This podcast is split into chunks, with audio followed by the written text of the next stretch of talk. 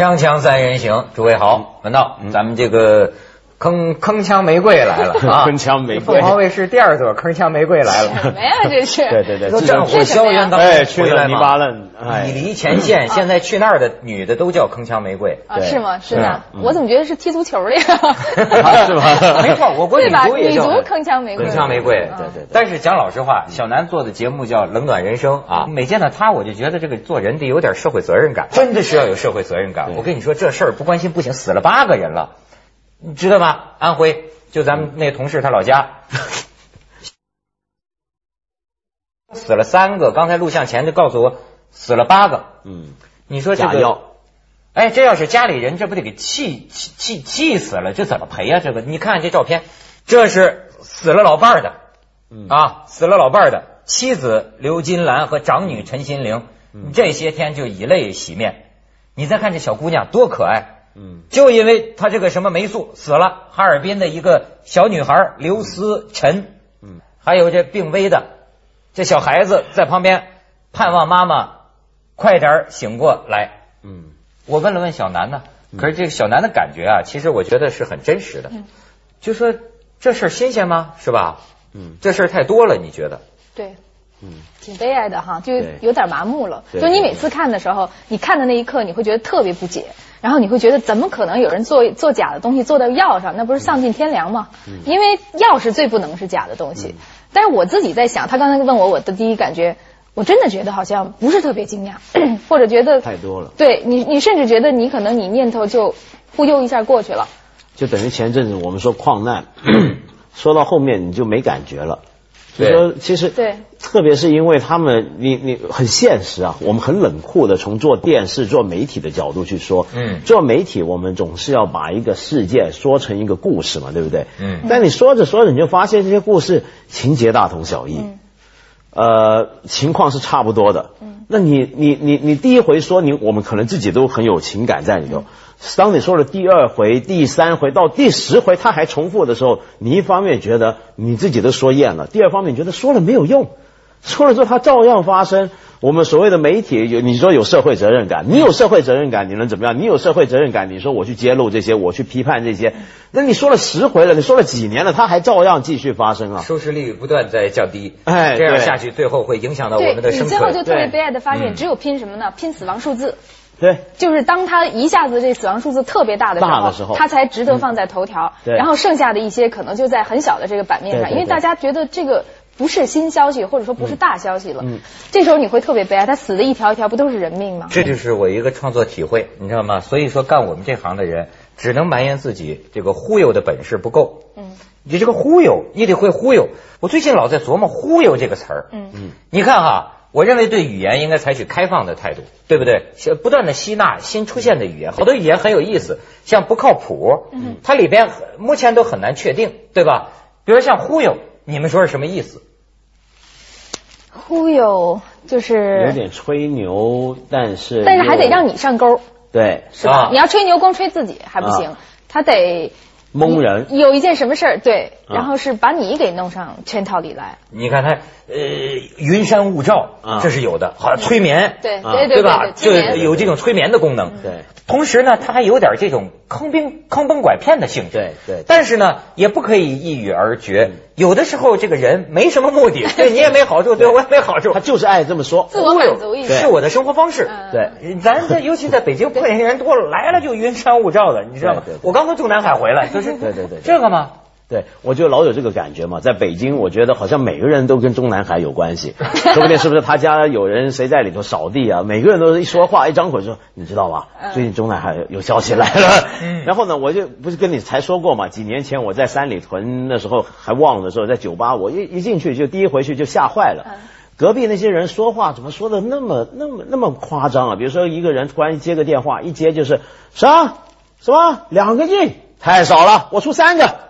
就就就随便谁一张口，你看那人像个像个像个开的士的师傅，一张口就几个亿。那就是忽悠。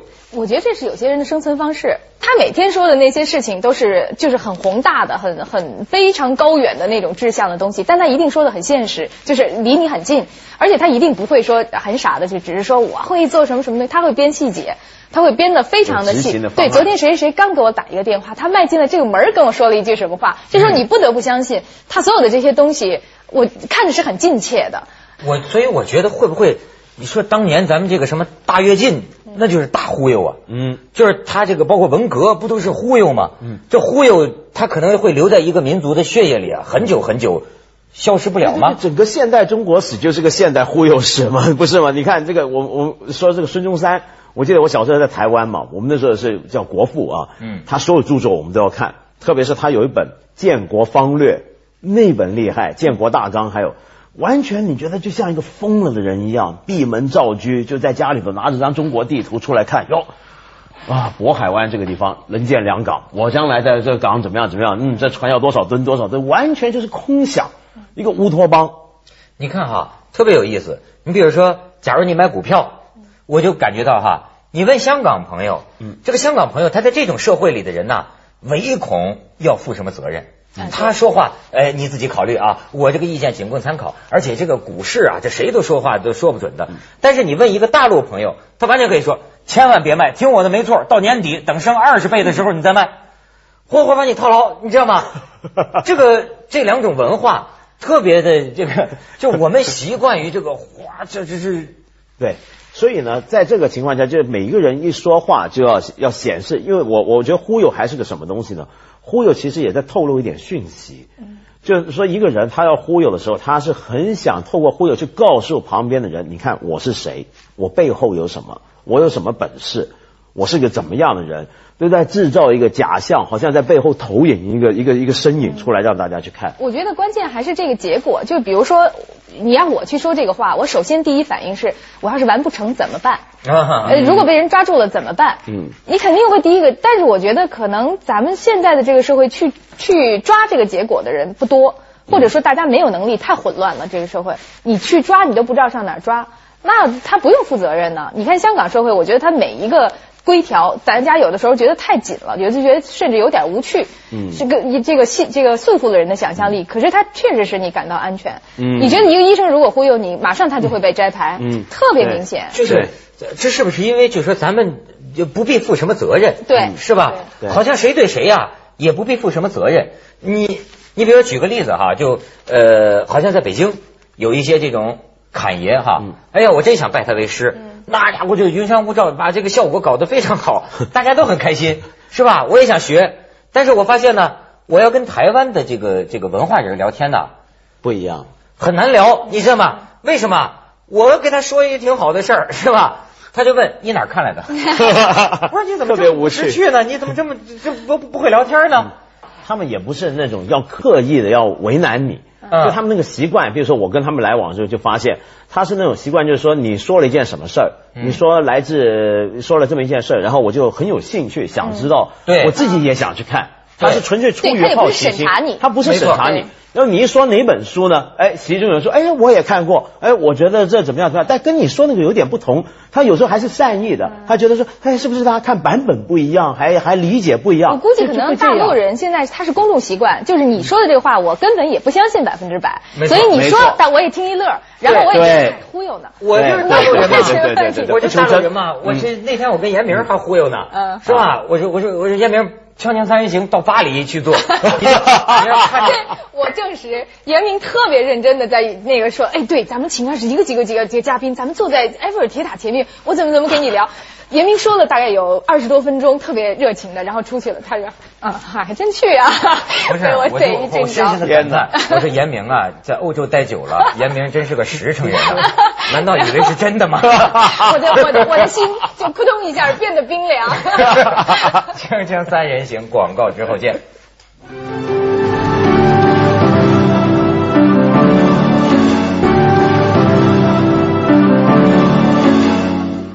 你看，就说跟台湾人，跟跟台湾的老师们、文文化人聊天，是吧？我就咱们聊天就是个乐子，高兴嘛。嗯，他说你哪儿看来的？嗯这是真的吗？我说你怎么这么不会聊天呢？这不就是个乐吗？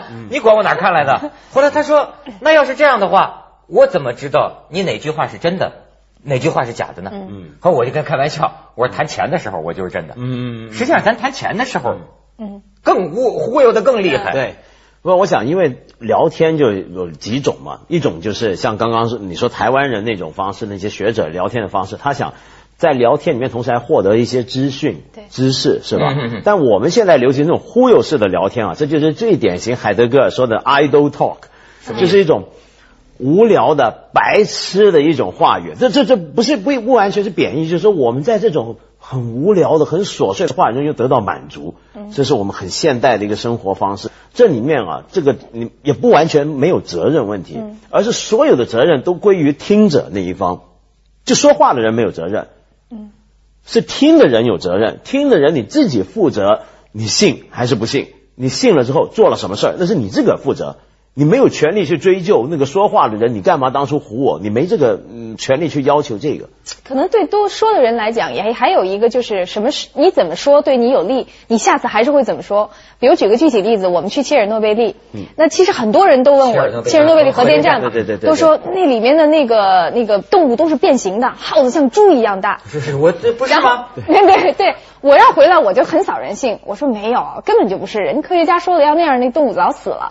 可是我们去就有这个啊同同行啊，那个那个从我们那儿跑一个大白马，呃不是大白猪，我一看那原来像大白马一样大，说后来我才知道它是个大猪，从我身边驰骋而过。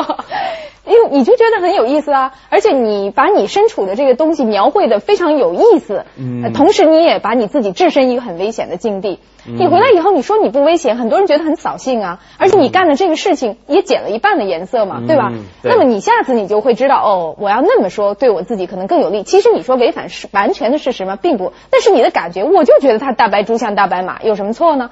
对它这个是程度的不同，但是这个程度会累计。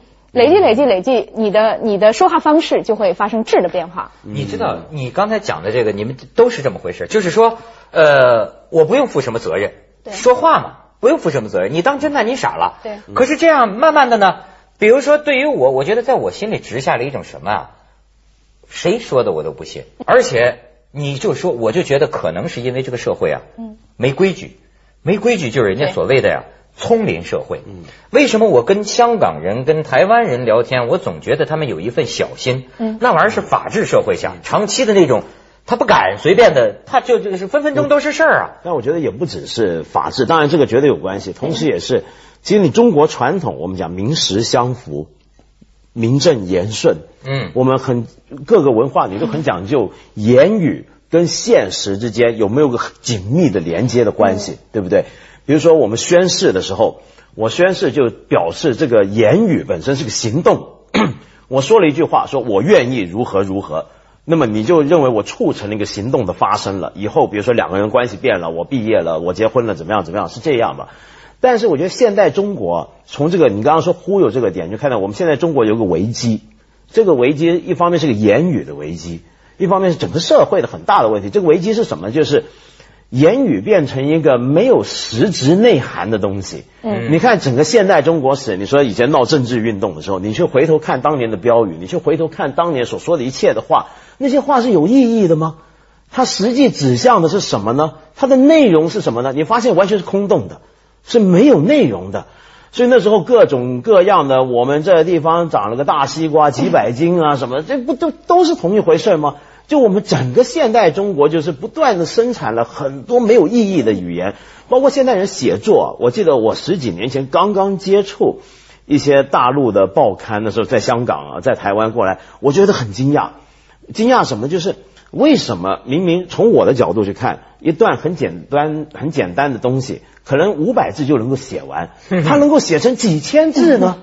嗯，那些内容在哪呢？不，哎，我跟你说，你说这个膨胀几千字，我倒想到啊，你看那个狮子毛没有？嗯，就是啊，你别说忽悠，它没有什么实质内容，它好使，这还这也是一句咱们的话，真好用。比方说，我给你举个例子，一个贪官是吧？明天就被抓了，嗯，今天他开常委会，还跟大家说呢，哎，我很快就要调到纪委工作了，我没问题啊，都胡说，我没问题，没问题。实际上可能给压到纪委去了，对对对但是你知道吗？他真的这样有用啊？嗯，这个这个这这个勾心斗角的，他这个示威啊，嗯。我就说丛林社会没什么规矩，靠的是这个动物性的很多这种争，那么确实需要狮子炸毛，嗯，就像那个公鸡，他们说哇，它吼叫，别的人就会防你三分。哎，他是不是真有什么背景？对我们先缓一缓。哎，对你不是说有一个什么高官的侄子没？错，我就说在酒吧嘛，我我亲眼碰见的，我这是在在北京的一个酒吧，一个醉汉骚扰女人，摸摸人家女人，打起来了，警察来了，你知道他就说咱们必必尊者会啊，我是某个国家领导人的侄子，你知道就推推这个警察，嗯，我是什么侄子？你这抓我，你抓我！我眼看着咱们这些警察什么时候变得就就往后退啊，就往后退啊！当然是北京警察文明礼貌，但是另一方面呢，就就是压回去了，压回去说这厮是个骗子。嗯他当时啊其实是挺鸡贼的，嗯他想通过这种手段脱身。嗯你明白吗？他以为我说谁谁侄子，可能你就不敢动我，我就跑了，这不是忽悠吗？所以我说忽悠都是这个丛林社会一种保护自己的手段，并不光是占你便宜骗你的手段。有些时候我们保卫我们自己也得炸毛啊，炸毛你就怕我呀。嗯因为这个社会都是不精确的，嗯虚头巴脑的这么一个地方，那不是不就得靠这个吗？嗯对方心里是呼应的。如果对方不信你这套，你肯定不是这样。就你说的这个，我不是刚才说有一个我我的一个朋友剃永远剃一个小平头，然后那个永远是他指挥交通嘛。嗯我们在如 果不管这个车就是那个那个查成什么样子了，肯定是他下去。他不仅是热心，然后主要是他掌握这个诀窍他窍。完全没有任何职务上的，他没有任何职务，他就穿一个一个最普通的衣服，然后那个他就站在那，你往后退一点，你你你往后退一点，就喜欢怎么回事？他也不是，他确实着急，但是他知道如何指挥这个交通。如果你下去很礼貌的说，哎，你你你不好意思，您请往后退点。人说你是谁呀、我凭什么往后退？他一下去以后，他就像一个公安局长，而且可能还是一个这个比较便衣的啊，来路你很神秘的一个这个安全系统或者是公安系统的一个人，再加上他也一脸正气长的，而且主要是如此的气势。咱不老说拼气势吗？他一下去以后就对说：“你往后，你往后，你怎么回事？你你看没看见这堵成这样了？”所有的司机肯定就马上就做。所以其实你比如说关系到我切身利益的时候，我就觉得这个东西烦人了。就是你比你比方说，为什么我说尽管好多人哎对李玟有意见，反倒我觉得我跟他在某某些地方啊，呃是可以沟通的。为什么呢？因为我也是个小心眼儿的人，一分一毫锱铢必较，我心里全清楚。所以呢，我反倒喜欢跟一个比较较真儿的人。你对就是对嘛，你错就是错嘛。但是呢，对，我碰到的我们的一些个别的同胞，嗯。我跟他谈事儿，不是说我也只能跟他一块儿装作糊涂，你明白吗？但是这个糊涂的过程当中，最后你会发现呢，忽悠完了，吃亏的是你呀、嗯。占便宜的是他呀，嗯。他可能还以为你不知道，甚至他自己可能真的不知道谁吃亏谁占便宜，可是事实上老实人吃亏，嗯，你知道吗？下回严明肯定不跟你谈 上法国所以我就。开始忽悠，我就找一个更老实的，我开始忽悠严明。老实人吃过几次亏以后。不，是《锵锵三人行》，法国卢浮宫。啊，你跟那卢浮宫那谈谈，我们就在那个蒙娜丽莎那个前面儿，梁文道、徐子东都去，对对啊，就在那对，法国法法国巴黎组织市民现场观，《锵锵三人行》广告之后见。不知道严明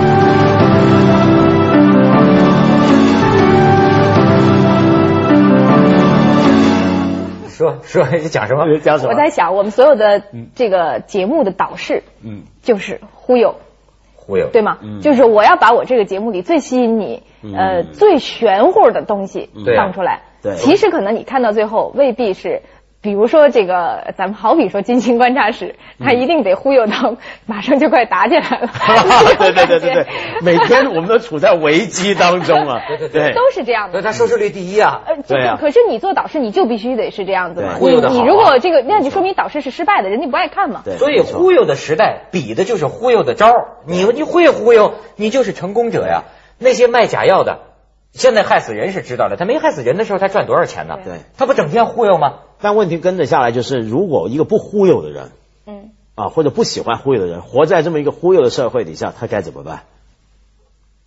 呃，难道就就就也跟着大家一起这么所以？啊，这是一个问题。你比如我至今都认为，我作为一个大陆人，我特别喜欢，好像活活的不负什么责任，不像你们这香港人老觉得是这个样子的。但是碰到这种实事上，这要死了人了，我就开始觉得呀，就是真为荣，假为耻。真的是得从我跟你讲，你记得吗，文道？嗯，这个这种变动非常快速的社会里，伟大的知识分子像索尔仁尼琴、哈维尔，你也知道是谁？哈维尔当年就在社会急剧变动的时候提出活在真实中，嗯，然后这个索尔仁尼琴就提出说，让你去造反，你可能没有那个勇气，不需要，只要我们每一个人不参加你不想参加的会议，不上台做违背你自己的发言，对吧？不需要你去去打谁，但是你至少尽量做到让自己说老实话，对，做老实人。对，你看，其实不光是咱们国家的现象，你像他这种社会急剧变动的时候啊，我估计是不是各种价值体系都乱七八糟，人呐就没边儿了。说要对权力说出真话嘛。哈维尔，因为他那篇文章有一个很有名的一个例子，就是说他说他当年捷克，他看着捷克一个菜市上卖肉的一个老板，那个肉摊子。背后呢贴了一张标语，就是全世界无产阶级联合起来。那他就想说，你卖肉，跟这个全世界无产阶级联合起来是什么关系呢？你你卖肉你就卖肉，你干嘛吗？对，这不就是忽悠吗？他说，那如果我们我们不需要干什么，我们能不能就是卖肉就好好卖肉，不要去联合全世界无产阶级呢？这就是活在真实。能卖的多呀？我 是吗？你不觉得其实咱们？